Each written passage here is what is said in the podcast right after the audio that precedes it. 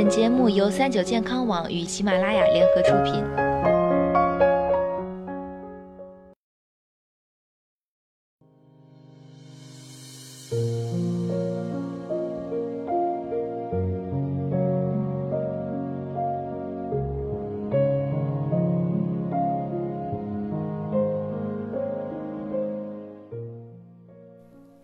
Hello，大家好，欢迎收听今天的健康养生小讲堂，我是主播探探。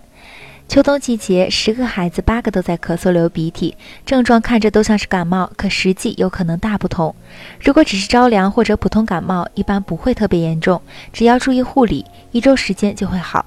但流感不一样，它是因感染具有强传染性的流感病毒所引起，常会导致发烧、咳嗽、喉咙痛、乏力等，与普通感冒症状类似或稍重。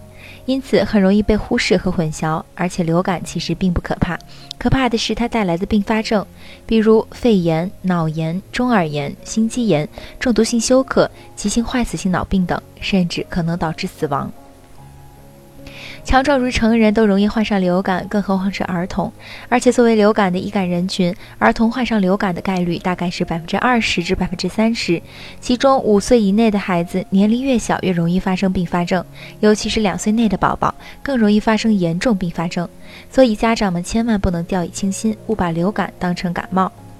再者，根据二零一六年儿童用药安全调查报告白皮书显示，超八成家长给孩子用药存在安全隐患。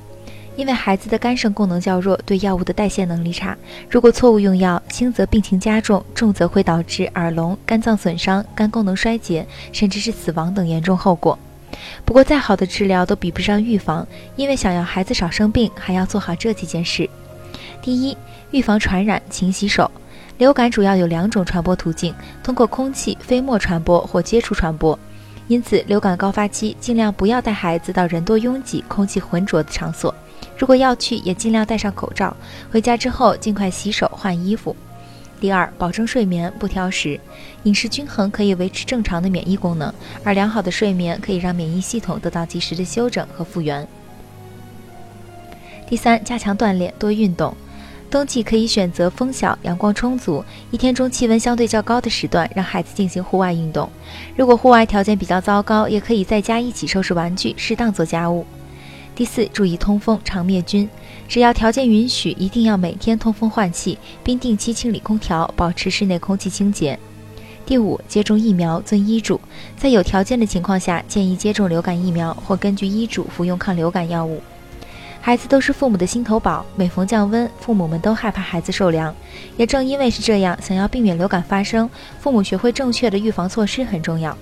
今天的节目到这里，也要和大家说再见了。我是主播探探，我们下期再见。